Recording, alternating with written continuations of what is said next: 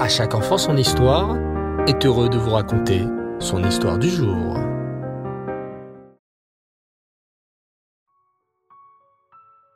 Erev Tov les enfants, bonsoir, j'espère que vous allez bien et que vous avez passé comme moi une très belle fête de Hanouka remplie de joie et de lumière.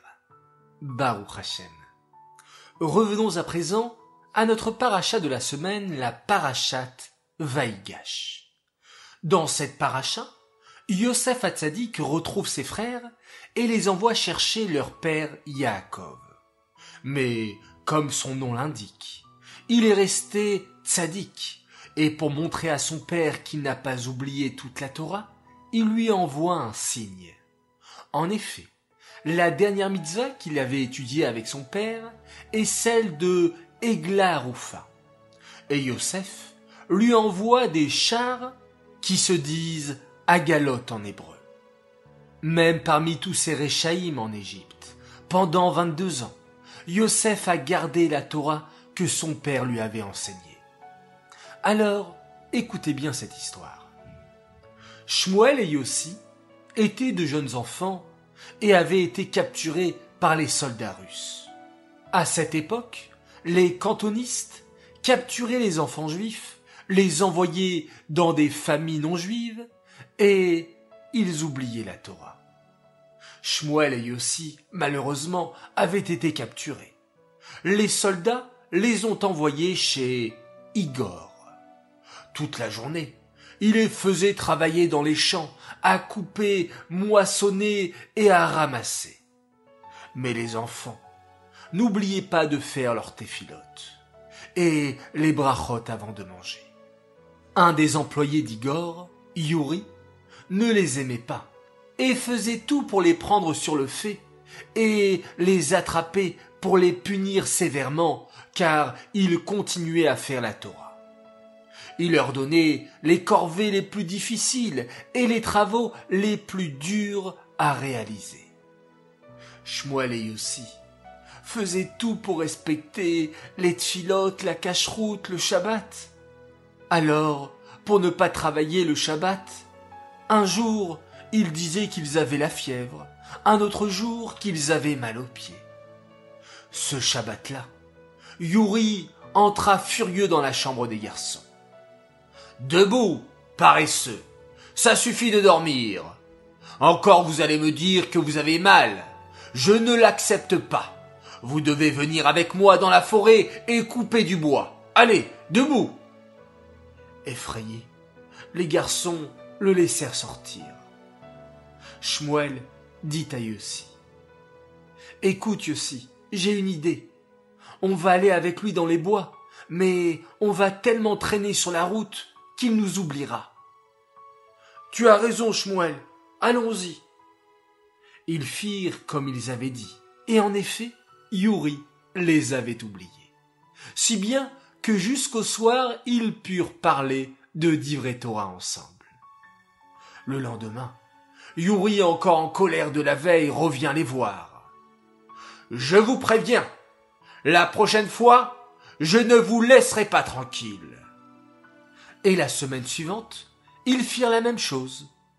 Extrêmement furieux, il les menaça et leur dit Ne vous inquiétez pas, je vous aurai, je vous empêcherai d'étudier la Torah. Les enfants eurent très peur. Dans la même nuit, à Motsa et Shabbat, alors qu'ils étaient en train de faire la récitation du schéma avant de dormir, ils dirent en même temps Shema Israël, Hachem Elokeinu, Hachem Echad. Tout à coup, la porte s'ouvre avec un grand fracas. C'est Yuri qui leur ordonne. Levez-vous et suivez-moi. Effrayés, les deux garçons le suivent, ne sachant pas quelle va être leur punition. Il les entraîne au fond des bois, et là, d'une voix grave, il leur raconte. Je m'appelle en vrai Eliaou, et je suis moi aussi un enfant juif, capturé par les soldats russes à l'âge de sept ans. J'allais vous prendre ce soir pour vous chasser, sur l'ordre de Igor mon maître. Mais quand je vous ai entendu dire le schéma Israël, un souvenir m'est revenu. J'étais petit moi aussi, assis sur les genoux de mon père qui m'apprenait le schéma. J'ai donc décidé de vous laisser la vie sauve. Sauvez-vous. Une voiture vous attend là-bas et elle vous conduira directement à la prochaine ville. Allez les enfants, courage et bonne continuation. Les garçons n'en crurent pas leurs oreilles. Ils se dépêchèrent de remercier Igor et coururent jusqu'à la voiture.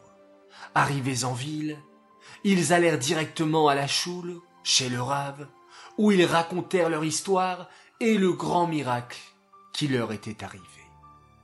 Le rave leur répondit. Vous voyez les enfants, non seulement ce que vous avez appris avec vos pères et au cheder vous a sauvé la vie, mais en plus, vous avez permis à une Neshama de faire Teshuva, grâce aussi à ce que vous avez appris avant. Les enfants décidèrent de se renforcer dans la Torah.